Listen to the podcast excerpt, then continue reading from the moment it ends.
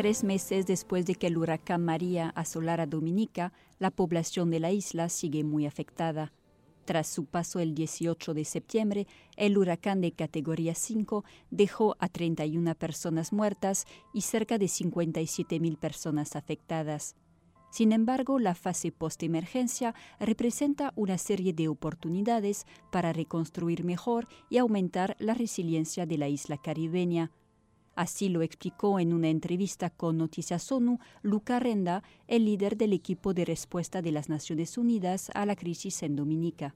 Bueno, la situación es mucho mejor comparada con hace tres meses. El impacto del huracán ha sido realmente devastador. Eh, sin embargo, he visto mucho, muchas mejoras, mucho progreso. He visto el gobierno trabajar muy, muy de, la mano con, con, Naciones Unidas, con las ONGs internacionales y los actores internacionales para responder al desastre. Entonces, ahora podemos decir que por lo menos los servicios básicos han sido repristinados, restaurados. Los niños han vuelto a la escuela, por lo menos la gran mayoría de ellos eh, tenemos eh, la necesidad básica en términos de comida y de, agua um, satisfecha. Las carreteras, por lo menos las principales, han sido reabiertas, las tiendas, los mercados eh, están abiertos. Y sin embargo, y sin embargo, la situación es muy difícil todavía para mucha gente. Solamente el 10% de la gente tiene electricidad. Muchos tienen que recurrir a generadores y otros no, simplemente no tienen electricidad. Un tercio más o menos todavía necesita de camiones para el agua no recibe agua a través de, los servicios de la red. Más del 40% de, de los edificios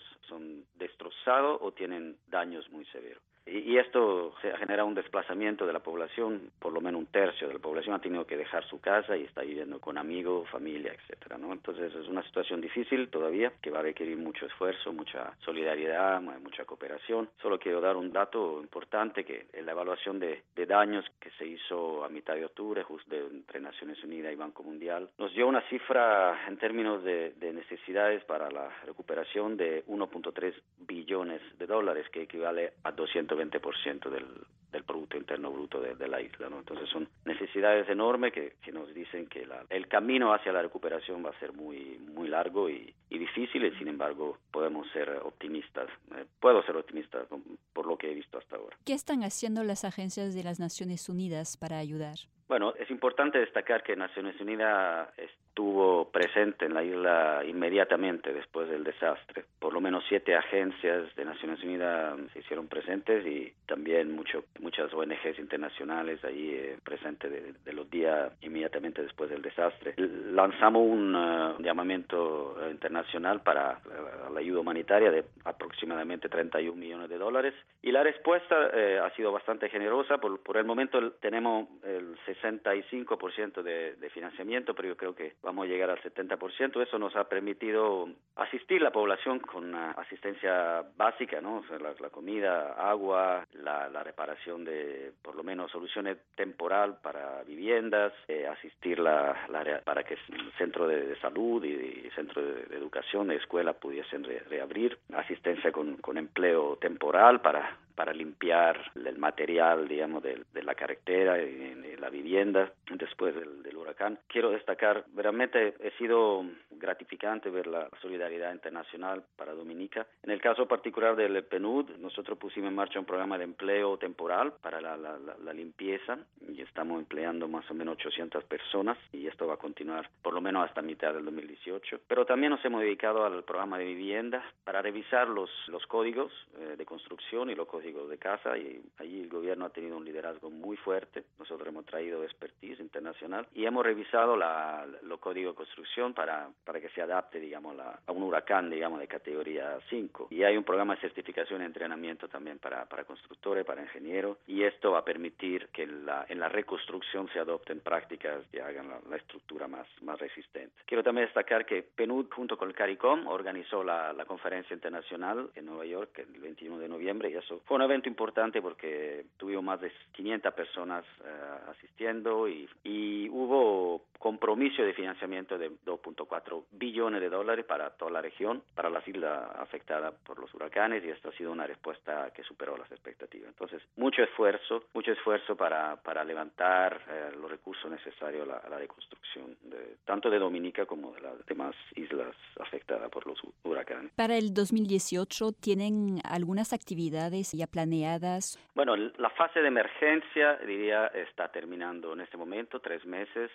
La, oficina de la coordinación humanitaria va, va, a cerrar, pero Naciones Unidas va a quedar en Dominica con una presencia sólida. Eh, por lo menos las principales agencias van a permanecer en la isla y, claro, ahora la asistencia ya no va a ser puramente humanitaria, sino que va a apuntar a, la, la recuperación en el mediano largo plazo. Entonces, ya no vamos a hacer distribución de comida, sino vamos a reemplazar eso con un programa de asistencia en efectivo. Eso también para no uh, afectar los, la producción y los mercados y para que la gente tenga una, una asistencia en efectivo que pueda utilizar como mejor uh, considere. Esto por lo menos va a durar hasta abril. Después ya no vamos a, trabajar en soluciones temporales, sino vamos a, trabajar en soluciones permanentes para reconstrucción de vivienda y particularmente para techos. Y vamos a ya no hacer eh, programas de empleo temporal, sino vamos a apuntar a fortalecer la, la economía, particularmente los sectores como la agricultura, que es un sector que emplea eh, mucha gente todavía en Dominica y particularmente la, las personas más vulnerables. Y, y, vamos a trabajar de, de, la mano con el gobierno y los, los donantes los organismos financieros internacionales para que todos los compromisos financieros que se levantaron en la conferencia se transformen en acciones y programas. Y esto va a ser un acompañamiento por lo menos en los próximos tres años. ¿Qué hace que esa situación en Dominica después de María sea única? ¿Cuáles, eh, ¿Cuáles son, digamos, las especificidades de la situación? Bueno, yo diría primero que la, la temporada de huracanes del 2017 ha sido eh, realmente única y sin precedentes. Tuvimos dos huracanes categoría 5. Cualquier persona en, la región le, le, puede decir que un huracán categoría 5 normalmente es una, una cosa que ocurre una vez en una generación y, y, este año tuvimos dos. Dos entre los top 10, entre lo más fuerte, los 10 más fuertes en la, en la historia, ¿no? Y además, entonces podemos decir que estamos entrando en una, en una nueva fase. Lamentablemente esto es directa consecuencia del cambio climático, cambiamiento climático y, y es la frecuencia y la, la, velocidad con la cual estos fenómenos naturales se convierten en, en huracanes categoría 4, categoría 5. Ahora, también eh, debo destacar que quizás es, esa temporada de huracanes ha servido para finalmente eh, movilizar, eh, diría yo, la, la, eh, la comunidad internacional y, y, y, entender que estamos entrando en una, en una, en una nueva era, ¿no? Donde nos tenemos que preparar y tenemos que, que realmente adoptar nueva práctica de desarrollo, nueva práctica de construcción y mm, nueva práctica de, de manejo de la economía,